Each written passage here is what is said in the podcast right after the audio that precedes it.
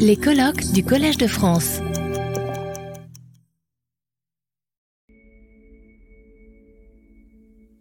Alors, euh, donc je voulais parler de la solitude dans la foule connectée. Alors, dans son article, euh, non, je crois. On n'entendait pas. Oui, voilà.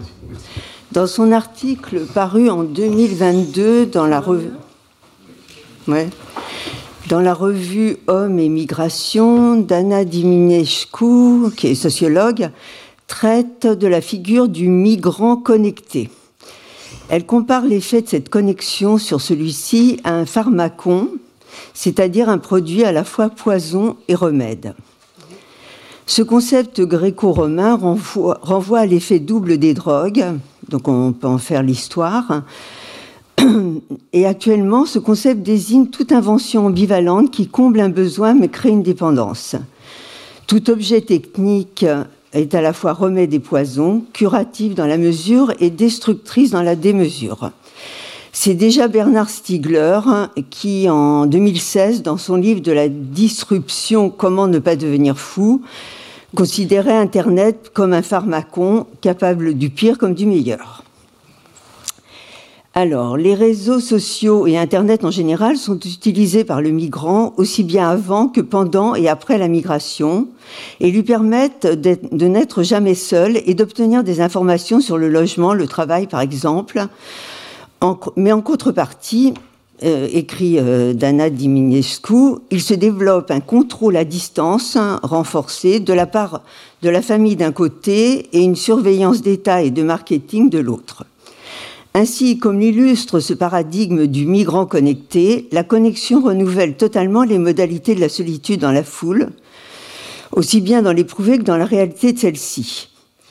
Mais, le fait d'être connecté en continu avec une foule de gens n'empêche pas le migrant néanmoins de se sentir seul et de s'éprouver seul face aux épreuves de l'exil, comme on peut le voir illustré récemment dans un film, euh, le film des frères Dardenne, Tori et Lokita, dans lequel un enfant et une adolescente s'inventent un lien fraternel par calcul, lien qui, face à l'adversité, devient lien d'amour absolu.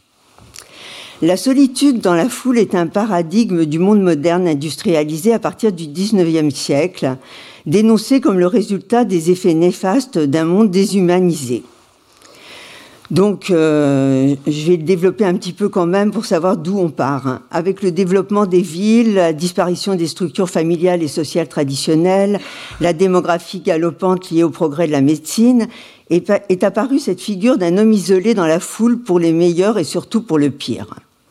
La sociologie naissante en a fait un objet d'étude. Durkheim, dans, dans le suicide, parle de l'anomie euh, de l'homme dans le monde moderne. La perte de la perte de repères, de règles. Euh, D'Edgar Poe, dans sa nouvelle L'homme des foules, à Baudelaire dans les fenêtres, en passant par la foule aveugle de la démocratie de, la démocratie de Tocqueville, foule innombrable d'hommes semblables et égaux qui tournent sans repos sur eux-mêmes, de l'homme des foules, le regard vide et absent au flâneur observateur qui peuple sa solitude, on trouve déjà les multiples facettes du solitaire dans la foule, perdu, anonyme, mais pouvant aussi occuper une place d'observateur. Cette figure douloureuse du solitaire qui se fond dans la foule par horreur de se retrouver seul et qui subit sa solitude est tempérée par l'image de la communion avec la foule universelle, mais qui se transforme vite en image des méfaits de la psychologie des foules, théorisée par euh, notamment Sigmund Freud, j'y reviendrai. De la même façon, euh, David Rissman école en 1964 euh, on, on fait un travail qui est resté euh, donc euh, euh, dans l'histoire, dans la foule solitaire, anatomie de la société, dressant le portrait de l'homme moderne qui n'a plus une place définie dans son groupe social ou dans sa famille, mais qui doit sans cesse se conformer à, se conformer au modèle euh, que lui, euh, que, lui euh, qui, exige de lui ce qu'on appelle le peer group, enfin ce qu'appelle ce, ce, sociologue. Et donc la conformité est assurée par la réceptivité aux espoirs et aux préférences d'autrui. Donc l'individu se retrouve seul face à la recherche de l'approbation d'un groupe élargi plutôt qu'intégré dans sa structure à échelle humaine. On pourrait alors penser que l'apparition d'Internet puis des réseaux sociaux est venue pallier à ce problème de la solitude dans la foule, puisqu'il permet de n'être pas seul, toujours ou à la demande. L'individu perdu dans la foule peut se sentir exister car il sait qu'un grand ou un petit nombre d'amis pensent à lui de temps en temps et que lui-même peut exprimer son intérêt à de nombreux amis à travers des attentions qui viennent en retour renforcer son sentiment d'exister pour eux. On peut être seul sans jamais l'être, rencontrer l'autre virtuellement et le choisir au plus près de soi en le gardant éloigné physiquement. On peut être seul chez soi, immergé dans une foule d'amis virtuels, une communauté immatérielle qui mêle présence affective et absence effective. voilà. Euh, mais, et paradoxe de ce constat, on peut vivre dans une cellule familiale, par exemple, mais ne pas interagir avec elle en privilégiant son appartenance à une communauté d'amis sur Internet. Amis, entre guillemets, évidemment. Euh, la distance physique est abolie, le monde entre, entre dans chaque espace privé, l'univers de chacun devient illimité. Ainsi, le gain de liberté individuelle, de confort émotionnel paraît au premier abord indéniable et majeur. S'isoler en restant connecté à la foule, être à l'origine du lien et pas soumis au bon vouloir des autres, euh, avoir, semble-t-il, le choix de, d'être, d'être à la place qu'on choisit d'avoir, n'avoir jamais le sentiment d'être oublié par la possibilité de mobiliser le lien avec un autre humain dans la connexion quand on le désire, se raconter pour exister, pouvoir communiquer sur ce qu'on vit même à distance et ainsi se sentir humain. Utiliser les avatars, l'image choisie par l'internaute pour le représenter sur un forum, un blog, un jeu vidéo ou un réseau social, qui lui permet de développer une certaine empathie à travers les échanges virtuels avec un autre soi devenu interlocuteur et de projeter ses conflits psychiques internes sur cette image de soi, rêverie grandiose et agressive, et ça lui permet de, de les élaborer. Ainsi, la solitude dans la foule peut être dépassée, voire sublimée grâce à Internet, semble-t-il. C'est l'isolement connecté, troisième voie entre la solitude et la vie sociale moderne trop contraignante. Pourtant, plusieurs enquêtes récentes rendent compte d'un sentiment d'isolement exacerbé chez certains jeunes notamment, comme si le remède devenait encore une fois le poison, le pharmacon, et que quand Internet remplace les interactions sociales hors ligne, cela augmente le sentiment de solitude chez certains individus. Ainsi, il faut distinguer le fait de n'être jamais seul, qui est un état de fait, puisque toujours connecté, au fait de s'éprouver seul, malgré l'omniprésence des techniques de communication. La solitude dans la foule est autant une réalité qu'un éprouvé. Être seul et se sentir seul sont la déclinaison d'une infinité de possibilités amplifiées par le monde connecté. En effet, les problèmes de solitude dans la foule que règle Internet en font apparaître d'autres. On se sent d'autant plus seul dans une foule connectée que l'on entre en connexion avec une foule de gens à qui l'on se compare. En effet, le sentiment d'être seul ou plus seul que les autres est constamment mis en jeu puisqu'on suit sur Internet les pérégrinations d'une foule de gens en direct ou presque. Sur les réseaux sociaux, chacun exhibe une vie censée être plus excitante et riche que celle du voisin. Chacun compte ses amis et souffre ou jubile d'en avoir moins ou plus que le voisin. Le désir mimétique, défini par René Girard, euh, euh, l'homme désire intensément, mais il ne sait pas exactement quoi, car c'est l'être qu'il désire, un être dont il se sent privé et dont quelqu'un d'autre lui paraît pourvu, tel que René Girard donc l'a théorisé dans La violence et le sacré, tourne à plein régime sans trouver sa limite désir d'avoir ce que l'autre a dans une relation totalement symétrique, sans hiérarchie pour borner cette rivalité. Désir à l'origine de la violence dans des sociétés dominées par l'indifférenciation, en l'absence d'instances culturelles et cultuelles euh, pour, les, pour les réguler. De, même, on peut faire, euh, appel euh, au concept de l'envie euh, défini par Mélanie Klein dans son ouvrage Envie et gratitude, sentiment de colère à l'égard d'une autre personne qui possède quelque chose de désirable qu'on ne détient pas soi-même, et sans cesse relancé par ce montage, montrage répétitif et sans fin proposé par Internet. Ainsi, les effets conjoints d'un lien social instable et inconsistant et de la communication par Internet entretiennent une violence dont les manifestations, à travers le harcèlement, les échanges d'invectives et d'insultes, sont connues, mais aussi violence retournée contre soi quand le sentiment d'être moins bien, de posséder moins que les autres devient insupportable. Il faut aussi mesurer les effets d'un processus qui n'est que virtuel. Cela ne passe jamais par la rencontre des corps. L'individu est coupé de ses sensations au profit d'un refuge, semble-t-il, dans l'imaginaire, mais en fait dans le virtuel, ce qui n'est pas la même chose, voire l'opposé de l'imaginaire, et qui ne permet pas donc l'élaboration des conflits psychiques. En effet, la toute-puissance de l'imaginaire qui peut s'exercer sur Internet à travers l'utilisation des avatars, par exemple, empêche l'imaginaire, qui consiste à faire exister psychiquement un objet en son absence, de se déployer. Ce ne sont pas des corps parlants qui se rencontrent, mais des voix plus ou moins bienveillantes qui s'interpellent. L'individu peut se perdre dans cette masse, s'absenter de lui-même, mais pas rencontrer l'autre. Une bonne illustration en est le film R, HER, film réalisé par Spike Jones en 2013, dans lequel le héros est amoureux d'un avatar, une voix, ce qui le protège de la solitude dans la foule mais le rend fou. Ainsi, l'intimité révélée, dévoilée, ne peut pas être du même ordre que celle mise en mouvement dans la rencontre singulière entre deux individus. Rencontre devenue rare et aléatoire, car mettant en jeu le risque du désir, qui est toujours désir incarné de l'autre. Donc c'est dans l'incarnation.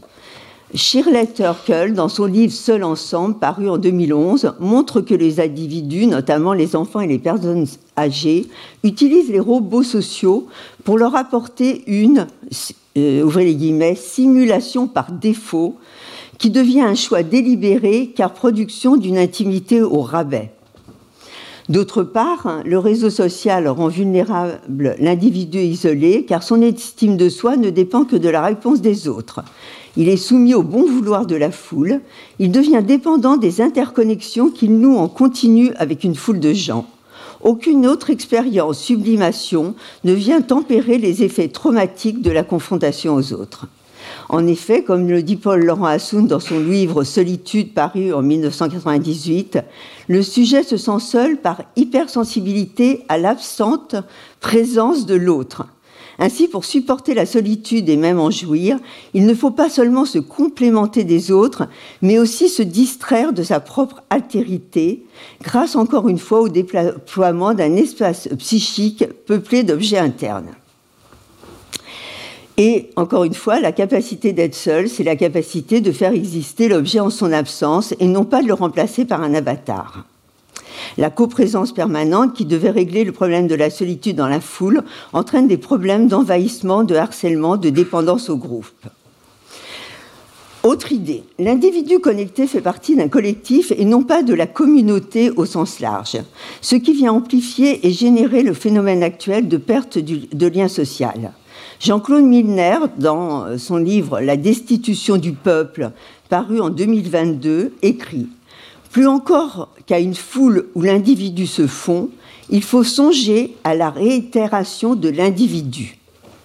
Si l'on accepte de nommer collectif cette forme sociétale, la souveraineté, la souveraineté du un installe la souveraineté du moi, lui-même ramené à ce qui est répétable, et, plus loin dit-il, le collectif contemporain se polymérise en individu souverain, égocentré et refermé sur soi. On appartient à une communauté sur Internet sur le critère de l'identique à soi, de l'identique, et non à une communauté nationale ou internationale dans sa variété infinie. Alors que selon Mieke dans sa leçon inaugurale, ouvrez les guillemets, les multiples différences entre les langues et les cultures européennes encouragent l'interaction, l'échange, la curiosité et le désir d'apprendre à connaître ses autres. Le risque, euh, je ferme les guillemets, le risque, à contrario, avec euh, les réseaux sociaux, est que l'individu connecté ne cherche à communiquer qu'avec ce qui lui ressemble. D'une certaine façon, le sujet connecté s'émancipe des figures tutélaires et écrasantes de la, tradition, mais au profit de quoi? Il cherche non pas les, identifications multiples qui construisent une identité riche, mais l'identification à un clone de lui-même. C'est vertige, c'est le vertige du narcissisme, de l'omnipotence infantile retrouvée. Il cherche à compenser son sentiment d'impuissance engendré par l'isolement et la passivité derrière l'ordinateur par un sentiment de toute puissance. Il croit parler aux autres, mais ne se parle qu'à lui-même, ce qui peut être réconfortant mais stérile. Il ne consulte que des sites ou des chats qui pensent comme lui et fonctionne alors comme un paranoïaque dont la conviction ne s'entretient que par elle-même et que d'elle-même.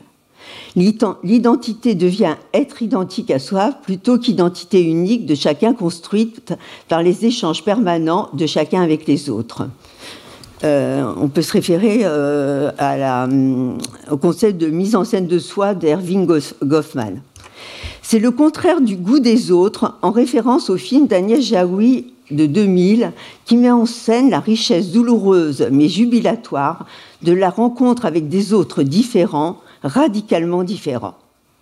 C'est ainsi aussi que prolifèrent sur les réseaux sociaux les théories du complot qui permettent l'adhésion à un mythe simplificateur, unificateur, que l'on partage avec un groupe d'initiés, amalgame d'une, pour reprendre l'expression de Milner, réitération de l'individu, la communication réduite à son plus simple dénominateur, celui de la peur et de la persécution partagée de la désignation du bouc émissaire.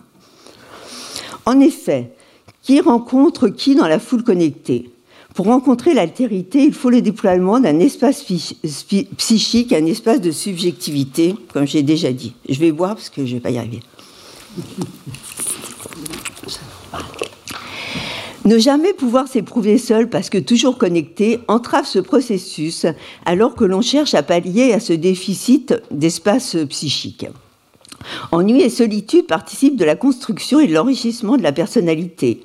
Internet, en apportant une surstimulation permanente, entretient une économie psychique de la jouissance en continu et ne permet pas de se confronter à l'ennui qui, ouvrez les guillemets, restitue un espace de solitude, de subjectivité dans la relation aux autres. Pour citer Sébastien Dupont dans son ouvrage Seul parmi les autres. Avec la connexion, l'espace-temps entre le moment où l'individu se sent seul et le moment où il investit un objet ou une activité est aboli. Ce court-circuit temporel est ce qui différencie besoin et désir. Euh, l'objet qui comble le besoin est directement consommable, comme le toxique, alors que celui du désir passe par l'éprouvé du manque et oblige un mouvement psychique vers l'autre, désir de l'autre dans les deux sens du terme, désir qu'il faut apprivoiser, contourner, contrarier parfois, et qui fait la richesse, qui fait la difficulté comme la richesse de la rencontre. On voit le lien avec les phénomènes de dépendance toxique aux réseaux sociaux, inhérents à leur utilisation, notamment chez des sujets, déjà fragiles pour qui la connexion est la fausse bonne solution pour rencontrer l'autre. Le narcissisme défaillant est faussement comblé par la drogue Internet. L'ordinateur ne peut pas remplacer la mère suffisamment bonne de Donald euh, W. Winnicott, qui permet, euh, je cite, au petit enfant qui possède une faible organisation du moi de se construire en lui ménageant par euh, en lui ménageant par sa présence silencieuse et non infractante un espace de ouvrez solitude en présence de l'autre écrit écrit Winnicott dans la, de la pédiatrie à la psychanalyse, et dans laquelle il peut déployer son omnipotence tout en supportant une présence, une altérité qui lui permet d'intégrer un ou des, des bons objets internes. Il peut alors entrer en relation avec l'autre par la médiatisation de sa vie psychique. On pourrait espérer que l'espace de jeu et de rencontre derrière l'écran ménage cet espace transitionnel euh, pour reprendre toujours le terme de Winnicott, qui pallie à la faillite de la constitution de ce lien sécure entre l'individu et son entourage. Mais d'une certaine façon, il manque la bienveillance maternelle pour assurer cette fonction. C'est ainsi que l'individu insécure viendra répéter les phénomènes d'exclusion et de rejet ressentis dans l'enfance, démultipliés par les phénomènes de la foule qui devient très vite hostile. En effet, la foule et l'ordinateur n'ont ni visage, ni regard, ni corps. L'individu ne peut se perdre, s'oublier, s'absenter lui-même, mais sûrement pas rencontrer l'autre dans une rencontre entre deux corps parlants. Voilà. Donc, non, seulement il manque à la foule comme à l'ordinateur le visage, qui est pour reprendre l'expression de Lévinas, l'expressif d'autrui qui me renvoie à ma responsabilité totale pour répondre de tous les autres, on est sous le regard virtuel permanent d'une foule sans visage. Euh, je vais passer parce que voilà. Il manque donc euh, la richesse de la, euh, je disais qu'il manquait la richesse du langage dans la rencontre, la polysémie, la métacommunication, et que en plus le récit est remplacé par l'oralité, la voix, et donc il n'y a pas la mise en forme du récit qui, se fait dans la rencontre. Pour compléter, pour conclure cette réflexion sur la solitude dans la foule connectée, euh, je ne pouvais pas ne pas parler de, Sigmund Freud, qui a travaillé donc sur, euh, sur, la foule, sur les effets de la foule euh, sur, sur l'individu. Alors, les commentaires désobligeants le harcèlement, les phénomènes de contagion sur la toile où l'on passe du statut de vedette à celui de bouc émissaire, les effets de mode amplifiés par la foule des internautes, la diffusion de haute intensité des théories du complot qui stigmatisent certains individus offerts à la vindicide publique, ces effets de la foule connectée sur l'individu pris dans la foule ou seul face à la foule, devenus familiers, nous donnent envie, pour tenter de les comprendre, de relire Freud qui se demandait déjà dans Psychologie des foules et Analyse du moi comment et pourquoi, ouvrez guillemets, certaines idées, certains sentiments ne surgissent ou ne se transforment en actes que chez les individus en foule. Pour Gustave Le Bon, cité par Sigmund Freud, toujours dans ce même livre, l'individu en foule acquiert par le seul fait du nombre un sentiment de puissance invincible, lui permettant de céder à des instincts que seul il eût forcément réfrénés. Et Freud ajoute, pour expliquer cela, que l'individu se trouve dans la foule, mis dans des conditions qui lui permettent de se débarrasser des refoulements et de ses émotions pulsionnelles inconscientes. Bon, ça, ça serait trop long de développer, mais euh, pour Freud, il s'agit toujours, comme dans Malaise dans la culture, de la lutte entre pulsion et sublimation. L'homme civilisé, selon Freud, doit renoncer à son agressivité pour obtenir en retour les bienfaits de la vie au groupe, L'amour endigue le narcissisme et nous pourrions démontrer comment par cette action il est devenu facteur de civilisation. Dans, le cas de la foule connectée, on, est en droit d'interroger ce processus de civilisation, puisqu'encore une fois, il s'agit de communauté et non de la communauté, et non pas d'amour, euh, et, pas d'amour, mais plutôt de haine. Ainsi, l'identification à l'idéal de la masse, à travers ou ou pas l'identification au leader, permet à l'individu isolé et frustré d'obtenir un gain narcissique qui vient compenser, du moins momentanément, l'excès de négativité. L'idéal du moi se dissout temporairement dans le moi après avoir exercé préalablement un pouvoir particulièrement rigoureux. Ces phénomènes de foule, dans leur dimension négative, me semblent d'autant plus amplifiés que la virtualité du lien permet de s'adresser à l'autre comme dans un jeu vidéo, sans mesurer les conséquences humaines des processus et des propos échangés.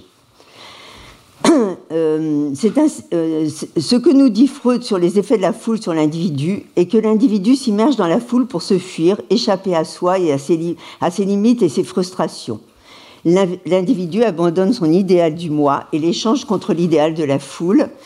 Voilà, donc euh, c'est ce que je pense euh, qui se passe aussi sur Internet.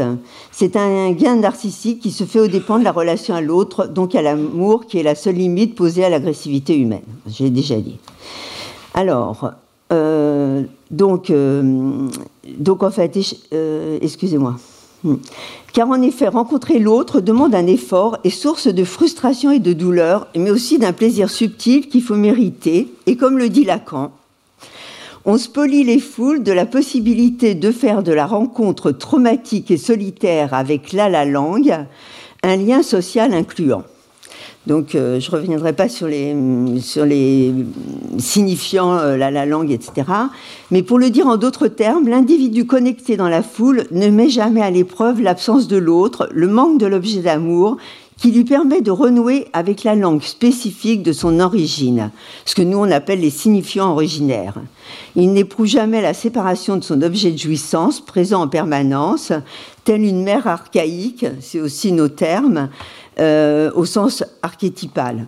La stimulation permanente par Internet lui assure une jouissance permanente qui ne ménage pas la possibilité d'une rencontre avec un autre, puisqu'il est sans cesse comblé ou croit l'être. Voilà. Euh, ainsi, le lien social créé par Internet peut vite, peut vite, devenir un lien social excluant, puisque porté par le désir mimétique et non pas le désir de l'autre, de la rencontre avec l'altérité, qu'appelle de ses voeux, à juste titre, Bicquebal dans, dans sa conférence inaugurale. Nous voilà revenus à la question du pharmacon, le remède qui est à la fois poison, remède à la solitude qui aggrave celle-ci, remède, remède à la perte du lien social qui crée un lien perverti de dépendance à la foule, remède au déficit narcissique qui devient sentiment de toute puissance. Mais pharmacon veut dire aussi bouc émissaire. Ne rendons pas responsable Internet de tous les dangers des phénomènes de masse actuels. La foule n'a pas attendu Internet pour laminer l'individu, l'écraser et aussi l'embrigader, lui donner le sentiment d'exister par excès, excès de puissance. Internet prolonge et amplifie les effets de la masse sur l'individu, de la normalisation, du conformisme, mais parfois peut peut-être les atténuer par les possibilités de communication qu'il offre. Du moins, on peut l'espérer.